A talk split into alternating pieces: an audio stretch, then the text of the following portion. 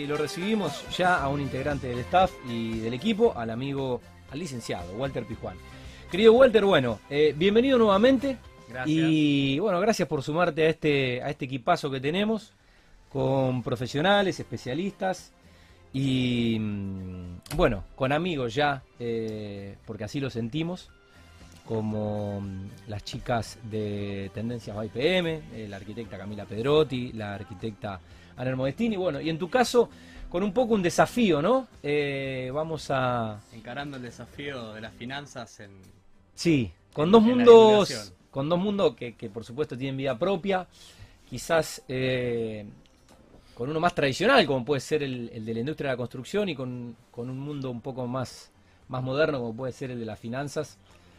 Pero bueno, tienen relación y la idea es que seas un poco el, puente en- entre estos mundos paralelos eh, que pueden re- retroalimentarse a través de bueno, recursos, herramientas y productos que bueno, un poco has craneado y mm, que estás trabajando y que bueno, también la idea es eh, implementar y que cada vez haya más eh, ida y vuelta, ¿no? y más feedback desde, desde una industria hacia el mundo financiero y burs- y bursátil. Bueno, antes que nada, muchas gracias por, por el espacio. La verdad es que la propuesta está muy buena.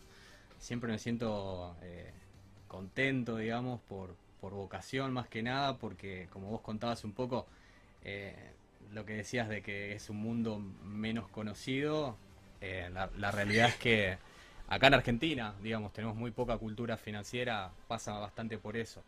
No pasa tanto porque sea desconocido a nivel global, sino porque en Argentina tenemos muy poca cultura financiera y, y puntualmente, digamos, en nuestro país lo que pasa es que se plantea como la, la, la diferencia entre la construcción o las finanzas y, y la realidad es que son dos mundos que están directamente conectados. De hecho, las, las finanzas son transversales a, a todos, digamos, eh, queramos conocer o no de ellas, digamos, nos vamos a atravesar por la economía y las finanzas.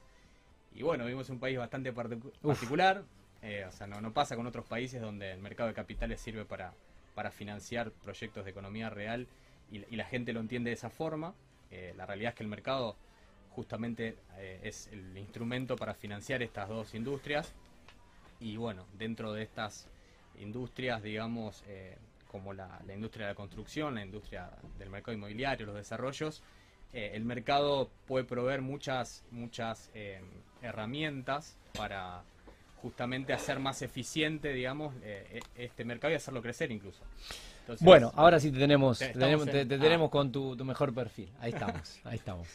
Eh, bueno, vamos, vamos a tener un micro de, de Walter cada vez que pueda venir visitarnos. Eh, bueno, el agradecimiento a la gente de Nacini que no- nos lo presta un rato, un rato por mes, ¿no? Que es, Sí, bueno, sí. eh, la Eh, empresa, la compañía donde estás trabajando, Exacto. estás trabajando ahora. Puntualmente, bueno, eh, era un poco esa la idea, digamos, eh, me pareció bueno el desafío, la idea de venir a, a charlar un rato de finanzas y un poco, eh, no, no, no es que existe una enemistad entre estos mundos, sino que Sí. está mal entendido. La Sí, que realidad es que hoy estamos trabajando con, con muchas empresas de- del rubro de la construcción Qué bueno. y bueno, desde varias aristas. Mi idea un poco era comentar, si se quiere, en estas, en estas charlas que podemos ir teniendo, algunas herramientas, digamos, que existen en el mercado de capitales, que, que le aportan mucha eficiencia, como planteaba antes.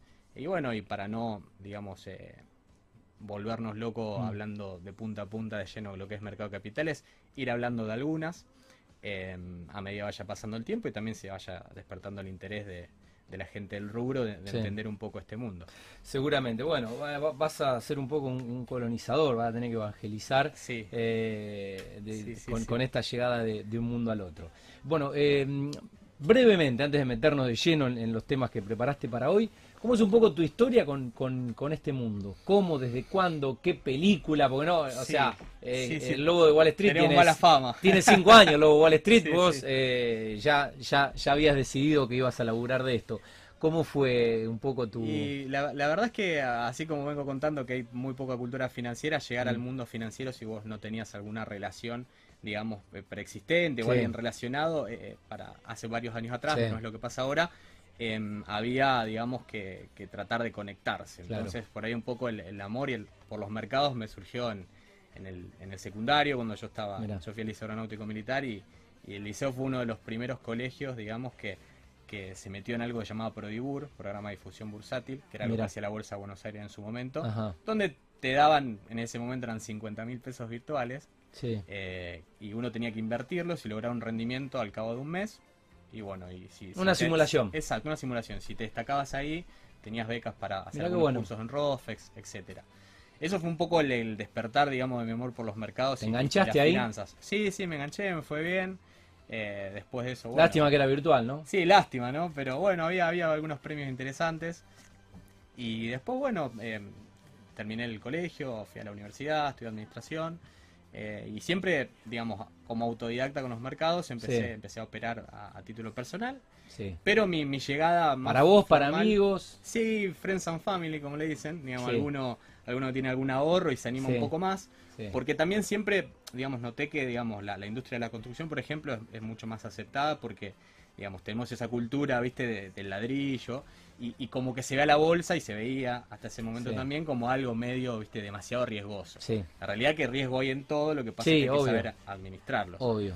Eh, pero mi, mi- mi llegada más formal vino de la mano de otro programa eh, que, que hizo Rofex, que se llamaba. Programa NOR, Nuevos Operadores Rofex, del cual estoy agradecido porque fue la puerta de entrada formal a esta industria acá en Argentina, que me permitió, digamos, formarme como operador de, de derivados, Mm. Sí. eh, de derivados agro y financieros. Eh, y después, bueno, empezar mi primer trabajo, eh, donde me desarrollé como operador, bueno, y fui haciendo mi carrera profesional. En la Eh, bolsa de Rosario. Exacto, sí, sí, sí, op- operando en realidad para una LIC, que son las sociedades de bolsa que operan el mercado. Ajá. Eh, bueno, y, y ahí, digamos, es como que puedo explotar bastante, digamos, en, en- en todas las ganas, sobre todo, ¿no? Porque eh, hace falta conocimiento, hace falta estudiar, hace falta rendir, que eso también siempre lo comento eh, ante Comisión Nacional de Valores, un examen donde uno acredita los conocimientos respecto a todo el mercado, a toda la normativa. Sí, es como un examen final. es- exacto, sí, es- no es un Serie 7 como que creo que se rinde en Estados Unidos, Sí. es un examen eh, que no es tan complicado, pero uno tiene que estar después, si quiere ejercer la profesión, en alguna figura de los agentes que existen, Claro. eh, como agente productor, como agente de negociación, eh, o, o- o trabajar en una LIC, que es un agente liquidador Sí. y compensador, digamos, bajo la tutela o, o, Mm. digamos, el entorno de una LIC y está registrado ante Comisión Nacional de Valores. O sea, para ejercer la profesión de hacer oferta pública de valores negociables, uno tiene que estar registrado en un registro público dentro de Comisión Nacional de Valores. Con, eh, obviamente, un manual de ética. eh, por sobre todas las cosas, comportamiento, ética, no estar, eh, digamos, concursado, no haber tenido ningún problema, digamos, civil, ni comercial, ni penal, Sí. mucho menos. Entonces Bien. eso es bastante importante recalcarlo siempre, porque más que nada hoy en día, eh, digamos, sobre todo el público inversor, en el 2013 se, se promulgó una ley de mercado de capitales que justamente lo que hizo es resguardar, creó este registro público para que la gente pueda consultarlo y a la hora de, de hacer una inversión saber si la persona que está, le está ofreciendo esa inversión, digamos, es idónea. ¿No? Es idónea y, y tiene toda esa, esa conducta y ese conocimiento. Bien. Entonces, Y mano. bueno, ¿a qué edad arrancaste? Eh, todo esto... ¿A, a qué, a qué edad, digamos, entraste a la bolsa con laburo y a sí, operar? sí, sí, con la 1 a partir del 2015. Bien. ¿Y que mm, sentías un poquito ahí la, la- la responsabilidad barra presión y, y bueno, todo, todo. Y comparándolo con las pelis, eh, ¿es un poco esa adrenalina o quizás es más... Sí, lo, lo que tiene siempre digo que eh, to- todo tiene Digo, con su- las pelis yankee que bueno, todo cierra la bolsa. verdad. Sí, todo tiene su cuota de verdad. Eh, sacando los excesos en lo que se ven las películas, que no es así. Tampoco en Estados Unidos es así, digamos. O sea, obviamente que todo se exacerba para hacer una película, pero Sí. eh, la, la ver- o sea, vivir en Argentina ya Igual el Lobo sí- Wall Street está inspirado en, Sí, sí, eh, sí. digamos, en- más allá de que debe haber ficción para hacer más atractivo eh, la trama y la historia, pero bueno, eh, ex- esa persona existió. Sí, sí, sí, eh, sí, Jordan Belfort. Sí, existió, existió, así como Existió. Madoff y un montón que hicieron. Sí. Siempre de los que se mandan macanas hacen películas. Hay, hay digamos. película, digamos. Eh, claro. Es así, lo que hacen las cosas bien no salen. Pero bueno, sí, sí, la verdad es que más vivir en Argentina, que es lo que Sí. digo yo, siempre representa un desafío extra. Sí. O sea, un economista, no un economista, pero por ahí un trader argentino tiene, tiene una cancha, tiene unos músculos terribles para abordar el mercado todo el día, que por ahí en países con más estabilidad, no sé, Claro. en Holanda eso al tipo no le pasa. Claro. Entonces, eh, la realidad es que se vive eh, bastante de esa forma, sobre todo, en, vuelvo a lo mismo, digamos, nosotros ya por el hecho de ser argentino tenemos un riesgo enorme Sí. por la moneda, por, por las cuestiones políticas, eh, por, por diversos factores. Siempre Sí. nos pega algo, nos Sí. pega a nivel global, a nivel latinoamericano y a nivel local, digamos. Siempre, siempre la, los precios en la bolsa son muy transparentes, digamos. Mm. Esa es una de las diferencias, por ejemplo, que hay con, con, el mercado inmobiliario, que digamos hay que hacer tal vez una evaluación de una propiedad según el criterio del, del evaluador para decir más o menos en qué estado estás parado si tienes una propiedad. El mercado todos los días te dice cuál es la evaluación de tu cartera. O sea, durante, durante la jornada, durante la rueda, se van negociando los activos que vos tenés y al final del día sabes si ganaste o perdiste, todos los días. Entonces, si vos estás 25% abajo de tu cartera de inversiones, eh, todo eso lo sabés, ¿viste? Entonces, ahí puedes tomar una decisión. Que lo que digo yo por ahí que no pasa a veces. digamos, es eh, cuando decís más transparente, eh, esto, si se quiere, más, más, más, tangible. Exacto, es más líquido, entonces también, y, los precios son públicos. Claro. Entonces, por ejemplo, si vos tenés una cartera que tiene un bono argentino y bajó 5%, eh, vos lo ves. lo ves y te enteraste y es Exacto. Eh, si el mercado inmobiliario a hoy le va un poco mal, eh, como los precios y la negociación es distinta, a uno te, yo siempre digo, no te desaparece el baño cuando bajó 20% de la casa. La, propiedad está igual. Entonces, por ahí un poco eso es la diferencia que existe, por eso se vende mucho esto de que, es muy vertiginoso para el mercado mm. y tiene esa cuota de realidad. O sea, un poco respondiendo a tu pregunta, digamos, la, la realidad es que es bastante, eh, digamos, violento por momentos. Pero bueno, eh, Argentina de por sí, como para, para plantearlo, es un mundo de oportunidades y, siempre, digamos, eh, constantemente hay que estar hay que saber estar del lado de la tendencia digamos. O sea no, no oponerse digamos. Siempre uno tiene que tratar de no de, no, de no tener bandera política, de, saber más o menos, eh, obviamente, entender que, qué gobierno va a favorecer qué sector, como para saber estar bien, bien parado, bien ubicado, eh, y no solo desde el lado de, las inversiones, sino también del lado del financiamiento, que es un poco lo que me parece que conecta como puerta de entrada a la construcción. Eso, eso es un poco, digamos, lo que, lo que hoy estamos trabajando, armando vehículos de inversión justamente con el mundo de la construcción, eh, porque le aporta mucha eh, fluidez justamente a un mercado que, que es más eh, ilíquido. Justamente pasa eso, digamos. Vos hoy tenés una cartera de inversión y querés vender una acción de Banco Galicia y la vendes en el mismo día. Mm. Con una propiedad no te pasa, que si che, no. quiero más esta casa, la vendo.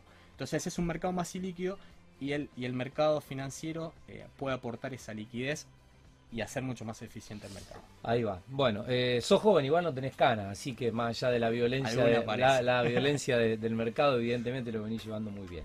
Bueno, eh, habías pensado dos temas, si se quiere, o dos, o dos, dos aristas dentro de, bueno, la, variable ¿no? de, inversiones que debe ofrecer eh, el mercado financiero, y una de ellas es...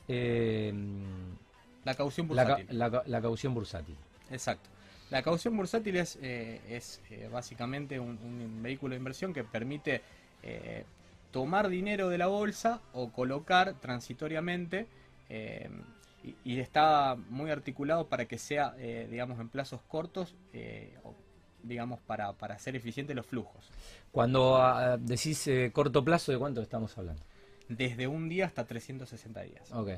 Entonces, por ejemplo, digamos, cuando vos tenés liquidez eh, y no tenés tiempo, digamos, como para hacer, necesitas esa plata eh, en, un plazo menor, por ejemplo, a, 30 días, puedes hacer una caución que te representa una tasa similar a la de plazo fijo, pero tal vez por 7 días eh, o tal vez por 2 días. Entonces empezás a ganarle, digamos, algo de rentabilidad a, a, ese flujo que vos tenés quieto, que por ahí es para pagarle un proveedor o para hacer algo, y, ya eh, por ahí el plazo fijo, que es el sistema bancario, eh, se te vuelve un poco más engorroso hacer la inversión por ahí, la puedes hacer a través del mercado.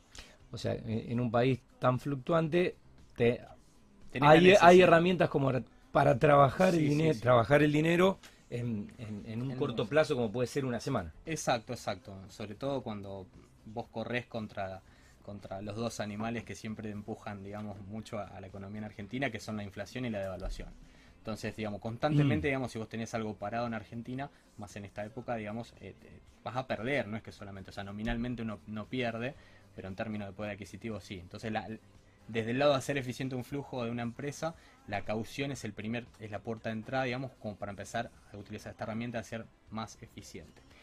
Lo loco que se da hoy, que es por eso digo que Argentina es un mundo de oportunidades, primero que los mm. activos argentinos están todos eh, baratos, todos, todos. De hecho, mm. como todos los mercados están bastante deprimidos, incluso un poco el de la construcción también. Además, es una muy, buena oportunidad de para entrar. Para entrar en los dos mercados. Mm. Y lo bueno es que uno puede, digamos, vincular estos mercados a través de este instrumento de la caución a una tasa muy baja en dólares. Eh, Argentina es un país de los, creo que es el segundo en, el mundo más dolarizados. Entonces, al haber tanto Después exceso Estados Unidos, dólares- seguro. al, al haber, al haber tantos dólares, digamos, eh, en el mercado, hay tanta oferta, digamos, colocadora, la tasa de financiamiento en dólares es bajísima. Ajá. Está en torno al 0,5, 0,7 anual.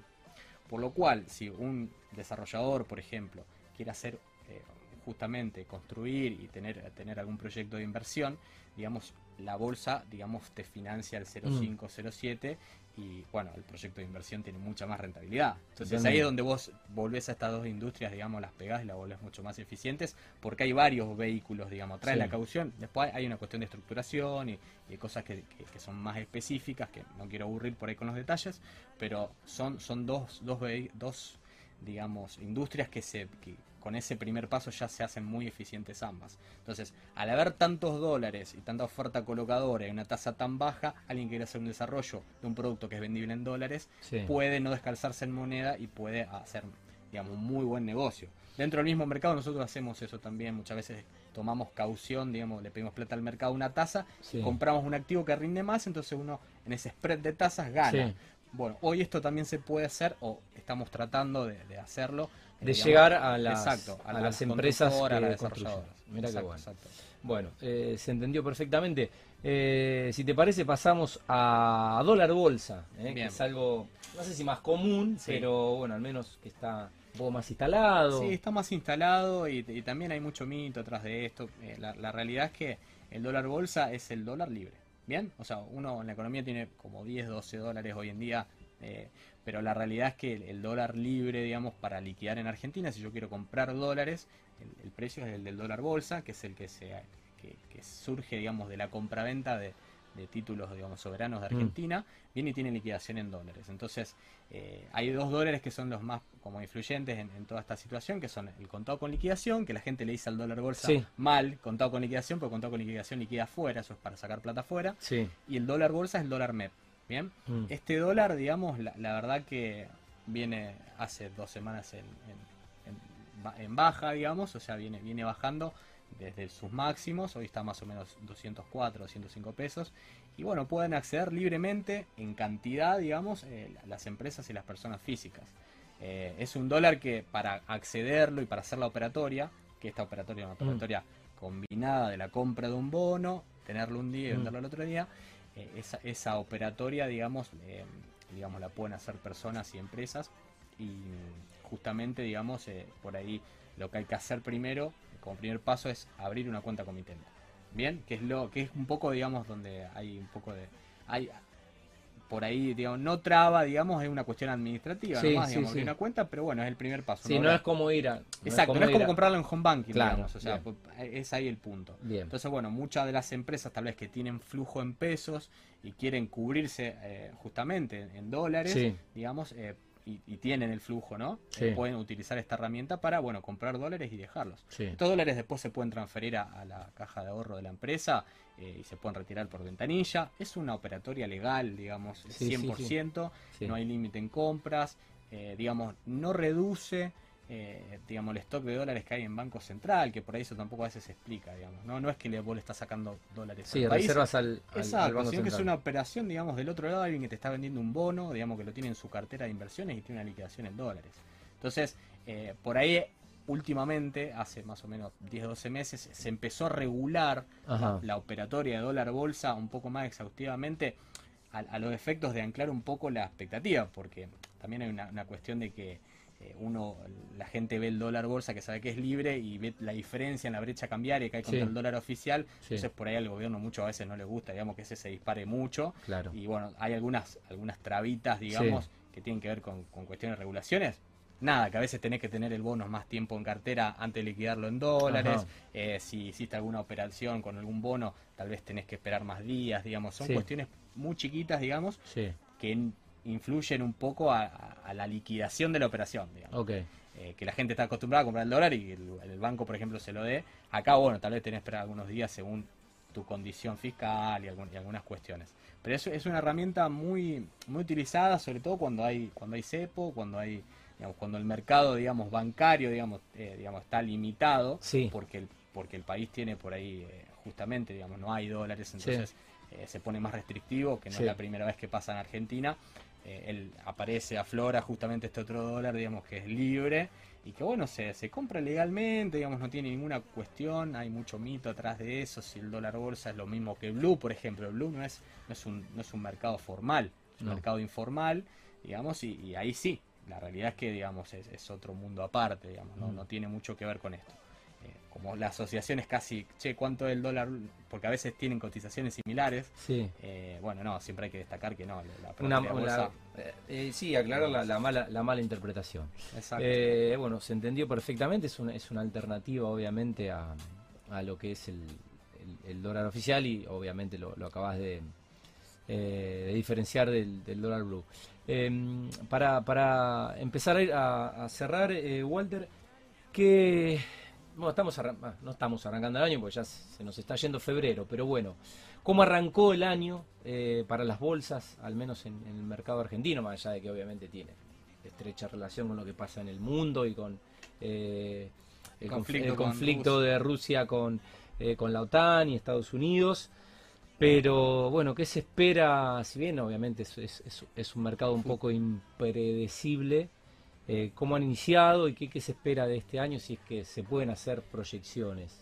Yo soy un poco positivo, eh, o sea, si se quiere tengo que adoptar una postura. Si no, no, si, no, no estarías viviendo en Argentina. No, no, y aparte si, no, fueras un poco positivo. Siempre se espera, digamos, que alguien haga futurología y soy todo lo contrario a eso. La realidad mm. es que nadie sabe qué es lo que va a pasar a ciencia cierta, muchas veces. Menos en este país. Menos en este país y cuando hay proyecciones no, no dejan de ser en el fondo una opinión según unas variables que uno toma para armar un modelo y proyectar. Mm. Eh, desde, desde mi lado, eh, analizando datos históricos, digamos, la, bolsa argentina está en mínimos históricos.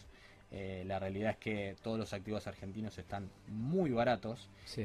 y bueno, hay un, hay un evento de alta volatilidad que, que de ocurrir se puede disparar esto mucho, que es que se termine de formalizar el acuerdo con el Fondo Monetario Internacional, que comprimiría mucho la deuda que tiene Argentina, y bueno, y también permitiría que fondos, digamos, eh, internacionales, digamos, vengan a Argentina a hacer inversiones, eh, y bueno, eso te bajaría el riesgo país. Cuando baja el riesgo país, los bonos se disparan, entonces hay un gran potencial justamente de inversión en comprar bonos argentinos y como las acciones son un flujo de fondos actualizado a una tasa, que es un poco lo técnico, pero también se dispararía mucho más. Entonces todo lo que es el Merval, que están mínimos, y los bonos, que están al 32-33% de paridad, o sea, están a 30 centavos de dólar, lo que debería valer un dólar, digamos, son una gran posibilidad, mm. digamos, de, inversión en el corto plazo. En un mundo, Tati, que esto también es importante aclararlo, donde las tasas son negativas. Eh, en un mundo donde países que han reestructurado como Ecuador, por ejemplo, al, mismo nivel que nosotros, creo que hasta la misma fecha su deuda, están eh, son muchos más, menos, eh, digamos, rendidores, digamos. O sea, eh, la, realidad es que sus bonos valen 60, 70 dólares cuando los nuestros valen hoy 32, 33. Claro. Eso es una suba del 100%. La realidad es que no, no, sabemos, que eso es lo que nadie sabe, en qué plazo se va a dar, pero si más o menos se ajustan las variables, digamos, económicas, macroeconómicas sobre todo, esto se tendría que ajustar en un plazo que no importa si son seis meses, un año, dos años. Como la rentabilidad es tan alta, uno ya no mira tanto el tiempo, sino espera Obviamente, el, el, porcentaje. Digamos que es un, es un momento propicio. Y no, no quería dejarte de decir que justamente un poco la, estrategia hoy en día, dada la coyuntura, es eh, comprar estos bonos, por ejemplo, que te sirven de garantía para tomar esa caución que yo te digo de eh, al 0,5 en dólares. Bien, Entonces, por ahí la estrategia hoy... Eh, de algunas constructoras, de, algún cliente que tenemos, es justamente comprar estos títulos que saben, sabemos que tienen una alta probabilidad de suba en el corto mediano plazo. Pero además y tomar utilizarlos... exacto, para sacar esos dólares y por ahí hacer sus desarrollos. Bien, o sea que... es una como una doble rentabilidad, digamos, que, que se espera con una alta probabilidad de ocurrencia. Siempre hay riesgo en todo, como hay que estamos, aclararlo, pero... Estamos en Argentina. Exacto, estamos en Argentina. Así que bueno, la, caución, la caución eh, por un lado, hoy como herramienta de financiamiento para los proyectos, y el dólar bolsa justamente para comprar dólar libremente para el que quiere estar un poco plantado ahí, que siente esa seguridad, eh, poder hacerlo libremente a través del mercado de capitales. Clarísimo. Eh, bueno. buenos temas para, para iniciar este micro, Walter. Y nada, Fabián creo que ya se está, ya se está metiendo ahí. Mirá, está en la computadora, está en la computadora. Creo que ya está, ya está comprando, está comprando bonos. ¿Cuántos monitores tenés en tu, cómo se llama, tu despacho? sí, sí, yo tengo un trading room. Trading room. Sí, sí. Tengo uno en casa y uno en la oficina. Con esto de la pandemia no, nos fuimos un poco tuvimos que acomodar en casa. En casa tengo tres. Tres monitores. Y en la oficina, no, en la oficina me acomodo con dos ahora porque tengo una oficina nueva, pero sí, sí, solía tener uno, alguno más. Bien. Con tres, con tres nos llevamos bien. El lobo de Rosario, ¿eh? el licenciado Walter Pijuán. Bueno, eh, amigo, gracias eh, nuevamente y mm, la vas a romper este año acompañándonos y con este lindo desafío que ya prueba superada en, tu estreno de, bueno, informar, agregarle valor al espacio y permitirle obviamente a bueno los actores de, esta industria sacar un poco la, cabeza por arriba al ladrillo y ver que también hay quizás sí sí que, la realidad que son complementos perfectos ah. para, lograr un, mejor proyecto tanto para el inversor como para el usuario del proyecto como para el desarrollador. La verdad que se potencian y, está bueno salir a, gritarlo digo yo con un megáfono. Totalmente. Además bueno a ver eh, todas creo que es una frase china, que toda crisis ofrece oportunidades. Bueno, este es un país que casi que vivimos en crisis. Bueno, las crisis ofrecen oportunidades. Soy Walter, les ha explicado una de las oportunidades que está ofreciendo el mercado financiero y que con herramientas aplicadas a la industria de la construcción. Bueno, amigo, eh, buen fin de semana. ¿eh? nos reencontramos eh, en algunos programas, cuando nos visites nuevamente.